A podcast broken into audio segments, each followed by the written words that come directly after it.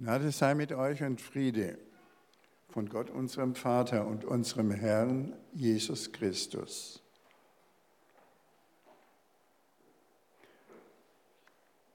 Ich werde, äh, ich habe zurzeit Schwierigkeiten mit meinen Augen, ich werde mit meinen Brillen herummachen. Lasst euch davon nicht stören.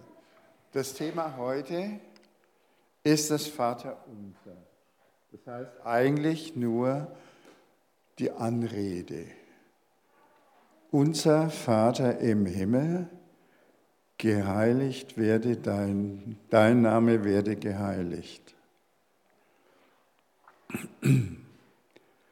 Geliebte Schwestern und Brüder, ihr denkt vielleicht, warum redet er uns so komisch an? Und sagt nicht liebe Schwestern und Brüder oder liebe Gemeinde oder so etwas. Auf der einen Seite ist es natürlich fraglich, ob wir lieb sind. In, meistens schon, aber nicht immer. Das geht mir so und das geht euch auch so. Und trotzdem lege ich jetzt Wert darauf, dass ich sage, geliebte Schwestern und geliebte Brüder. Was soll das eigentlich? Das hängt mit dem Vater unser zusammen. Gott ist unser Vater, der uns bedingungslos liebt. Deswegen sind wir Geliebte. Geliebte Kinder Gottes und geliebte Schwestern und Brüder.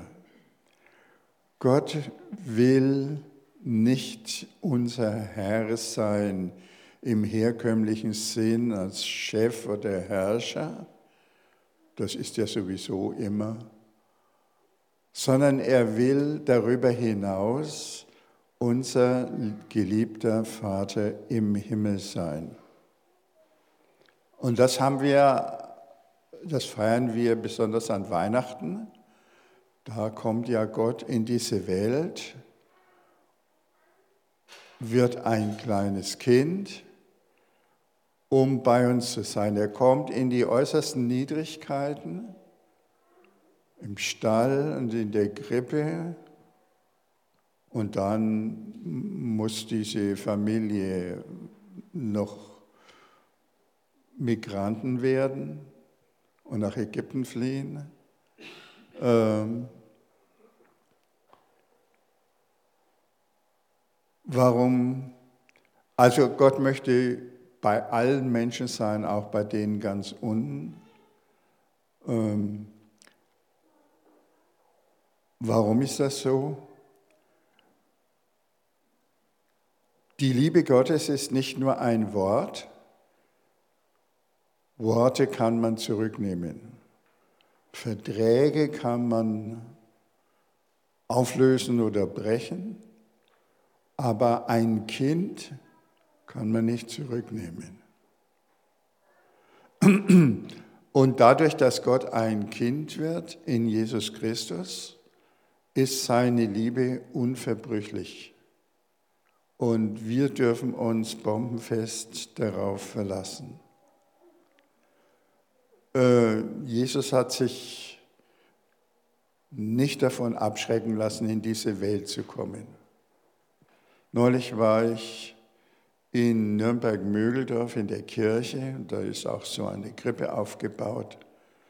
Und was sieht man da? Nicht nur Hirten und Schafe und, und Maria und Josef, sondern das sind zwei wüste Kerle, die ein Kreuz herbeischleppen, ein ganz großes Kreuz die Leute, die das gemacht haben, die das so aufgestellt haben, die wussten wohl, worum es geht.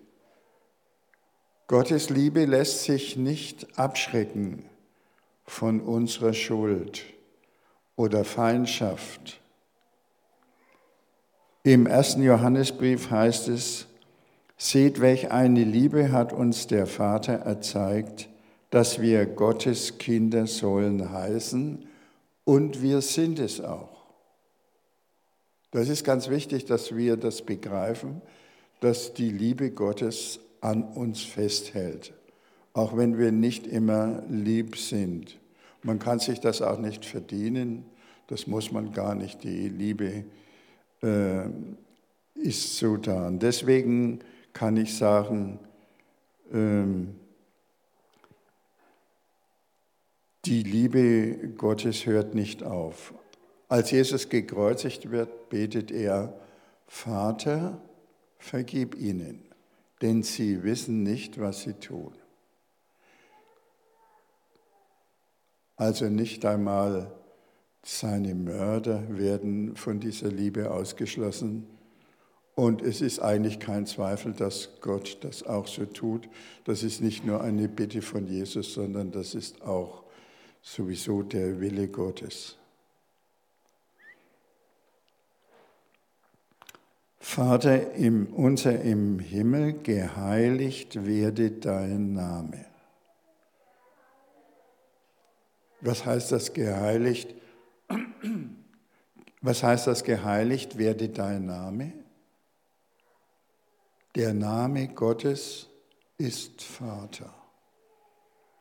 Es gibt keinen anderen Namen Gottes. Das Wort Jehova, das vielmehr Jahwe, das im Alten Testament äh, vorkommt, das ist nicht der Name Gottes, sondern das heißt, ich bin der ich bin. Das heißt, alles und nichts. Ne? Das ist nicht der Name Gottes, sondern Gott möchte haben, dass wir Vater zu ihm sagen. Und das soll, dass dieser Name Vater soll geheiligt werden. Der soll das Allerwichtigste in unserem Leben sein. Das ist damit gemeint, mit dieser Anrede, Vater im, im äh, unser im Himmel geheiligt werde dein Name. Der Apostel Paulus bestätigt das alles im Römerbrief. Gott will nicht Herrscher sein, sondern Vater. In dem wunderbaren Kapitel 8 des Römerbriefs, da steht, denn ihr habt nicht einen Geist der Knechtschaft empfangen, dass ihr euch abermals fürchten müsstet, sondern ihr habt einen Geist der Kindschaft empfangen, durch den wir rufen, aber lieber Vater. Der Geist selbst gibt Zeugnis unserem Geist, dass wir Gottes Kinder sind. Sind wir aber Kinder, dann sind wir auch Erben, nämlich Gottes Erben dann können wir für immer zu ihm. Nicht einen Geist der Knechtschaft. Wir werden nicht danach ein Knecht oder Angestellter oder Arbeiter oder so, der wird beurteilt nach seiner Leistung. Es ist völlig natürlich unter uns Menschen. Aber Gott will uns nicht nach unseren Leistungen äh, einschätzen, sondern sein Verhältnis zu uns ist seine Vaterschaft und dass wir Kinder sind. Gott gibt uns den einen Geist der Kindschaft, in dem wir rufen, aber lieber Vater.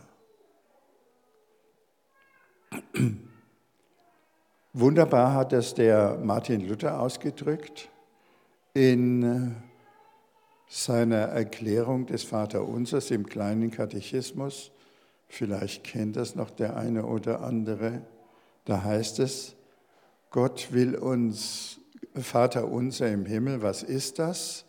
Gott will uns einladen, Lukas, Luther sagt locken, Gott will uns einladen, dass wir seine Kinder sind, dass wir glauben, dass er unser richtiger Vater und wir seine richtigen Kinder sind, damit wir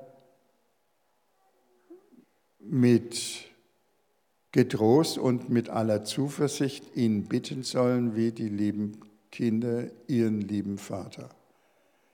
Da hat das Luther wieder einmal das, die Botschaft der Bibel äh, wunderbar ausgedrückt. Gott lädt uns dazu ein.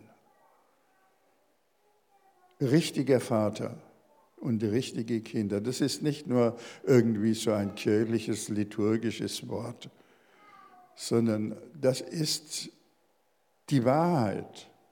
Und daran sollen wir uns ausrichten und danach sollen wir uns fühlen. Und deswegen darf ich sagen, geliebte Schwestern und geliebte Brüder von Gott her.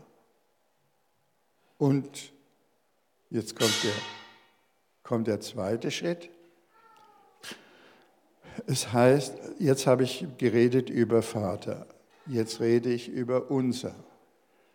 Wenn Gott unser Vater ist, der Vater aller Menschen, und es beten ihn ja alle die Christen an über den ganzen Erdball von Japan bis, bis Island und von äh, Sydney bis äh, Moskau.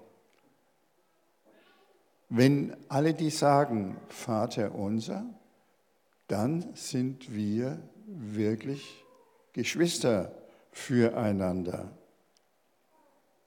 Der Vater hat viele Kinder in der Welt. Das ist die richtige, wir sind also eine richtige Familie. Und wie ist es in einer richtigen Familie? Da gehört man einfach zusammen, da gehört man dazu, unabhängig von seinen Leistungen oder sonstigen Qualitäten man gehört dazu. Selbst wenn ein äh, Mitglied der Familie ausschert äh, und schlimme Sachen macht, ist es immer noch ein Mitglied der Familie. Aus einer Familie kann man nicht hinausgeschmissen werden. Das ist eine, eine Grundlage, die ist eigentlich unantastbar. Ich weiß schon, dass es Menschen gibt, die ähm, nicht funktionieren, die ähm, Familienmitglieder rausschmeißen. Aber Gott macht es nicht. Und wir erinnern uns an diese Geschichte vom verlorenen Sohn. Der Vater schaut immer aus nach dem Kind. Er steht am, nach dem verlorenen Sohn. Er steht am Tor und er sieht den verlorenen Sohn schon von ferne. Und er empfängt ihn und er bestraft ihn nicht. Das ist in dem Vater, das wissen wir, da ist Gott dargestellt. Ja, und da gibt es auch noch einen anderen Bruder. Das sind diejenigen, die dann äh, Bedenken haben zu dem, was der Vater macht. Aber Jesus sagt in der Bergpredigt, Gott lässt seine Sonne aufgehen über Gerechte und Ungerechte. Und der Vater im Himmel. Moment.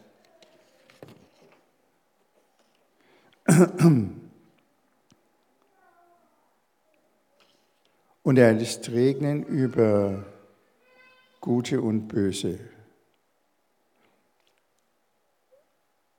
Und äh, er ist unser Vater und er hält daran fest.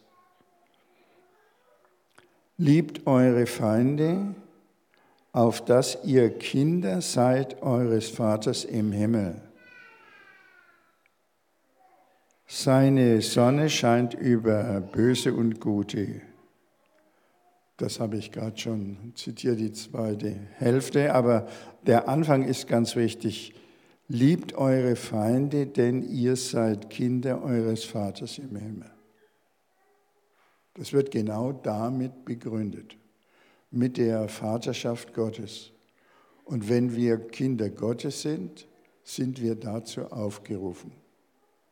Es mögen manche Menschen uns feindlich gegenüberstehen, uns ablehnen und hassen äh, und sich als Feinde fühlen. Aber wir aus der Familie Gottes wissen, die Leute, die uns Schwierigkeiten machen, sind eigentlich Kinder Gottes. Und sie gehören zur Familie. Sie, wir können sie nicht rausschmeißen.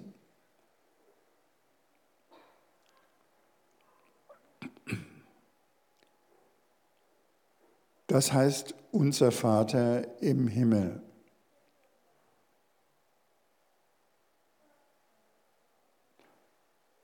Was würde das, ich, ich denke, ich bete das Vater unser jeden Tag, mindestens einmal, manchmal öfter. Äh, jeder von uns kann ja das Vater unser auswendig. Ihr könnt das einmal probieren. Äh, und euch in den Sessel setzen oder einen Spaziergang machen und das Vaterunser beten und versuchen, das, die Dimension des Vaterunsers überhaupt zu begreifen. Die ist ungeheuerlich. Wenn wir dann an schlimme Leute denken, die uns sehr geärgert haben oder enttäuscht, dann sollen wir uns sagen, es ist unser aller Vater. Und Gott will es so und darin liegt unsere Hoffnung. Und daran sollten wir festhalten, unser Vater im Himmel, geheiligt werde dein Name. Das ist das Allerwichtigste für uns. Und jetzt ein, äh, ein Ausblick auf, auch auf dieses Jahr und überhaupt auf die ganze Lage in der Welt. Wenn man das Vaterunser jetzt weiterbetet, Vater unser im Himmel, geheiligt werde dein Name. Dein Reich komme, dein Wille geschehe. Früher habe ich immer gedacht, äh, ich bete dafür, dass das Reich Gottes kommt, aber ich habe mich nicht so sehr davon, mit, äh, davon äh, angerührt gefühlt und gesagt, das ist Gottes Sache. Und meine Sache kommt erst unser täglich Brot äh, gib uns heute. Aber ich denke, das ist wichtig, dass wir begreifen, dass wir die Familie Gottes hier in diesem Leben schon leben und am Reich Gottes mitarbeiten. Und uns überall äh, einschalten oder beteiligen, wo, ihr, wo wir etwas dazu tun können, dass der Wille Gottes geschieht. Und da gibt es eine ganze Menge, dass wir uns dann fragen, was willst du Gott von mir? Gut, dass ich als dein Kind lebe und mit meinen Geschwistern lebe, mit allen Menschen auf der Welt. Und das äh, ist eine ungeheure Dimension. Die Welt wird damit in diesem Gebet sozusagen globalisiert. Alle gehören dazu nach Gottes Willen. Irgendwann wird das einmal kommen. Aber vorläufig, ja, zum Familie, äh, zur Familie gehört auch, dass wir am Schicksal der Familie teilnehmen. Das heißt auch am Schicksal Gottes und dass wir auch die Leiden, die dadurch verursacht werden, zum Beispiel, dass wir abgelehnt werden oder große Opfer bringen sollen und so weiter, dass wir die auf uns nehmen und uns nicht dagegen sträuben. Es ist kein, manche Leute, die meinen immer, Gott würde sie bestrafen wegen irgendwas. Und ich denke, das macht er nicht. Wir sollen uns diesen Gedanken mal äh, ziemlich schnell verkneifen, dass wir bestraft werden. Gott hält an uns fest und wenn wir leiden müssen, ist das keine Strafe, sondern Teilnahme an dem Schicksal seiner Familie in dieser Welt.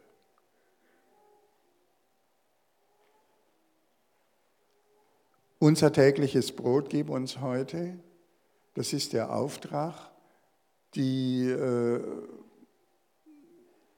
das Leben äußerlich sicherzustellen angefangen vom Essen bis hin zur ganzen Umwelt. Das ist ein Auftrag für uns Christen, die in dieser Bitte mit drin steckt oder ausgesprochen wird. Unser tägliches Brot gib uns heute und vergib uns unsere Schuld, wie auch wir vergeben unseren Schuldigern. Gott hat uns vergeben, unser Vater im Himmel.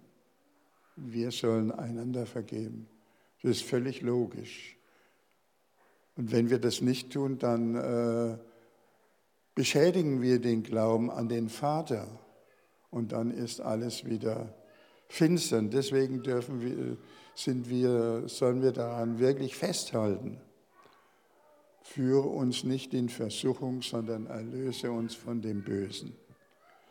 Das Wort Versuchung, das ist ziemlich schwierig verständlich. Im Griechischen heißt das Peirasmos, lateinisch ist es Peritus, erfahren, und das deutsche Wort erfahren hängt genau damit zusammen wenn wir ganz schlimme Dinge erfahren, dann wird unser Glaube gefährdet.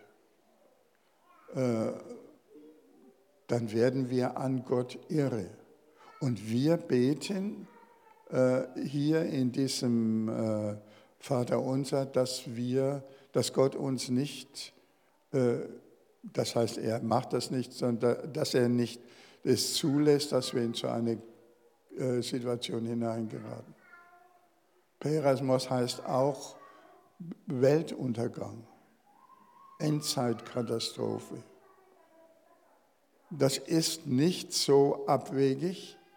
Wir denken jetzt an den äh, Raumfahrer äh, Alexander Gerd, der an seinen noch nicht geborenen Enkel ja eine Botschaft gerichtet hat, äh, als er da vom Orbit runterschaut auf die Erde und wie sie ganz braun geworden ist bei dieser Hitze durch die Klimakatastrophe.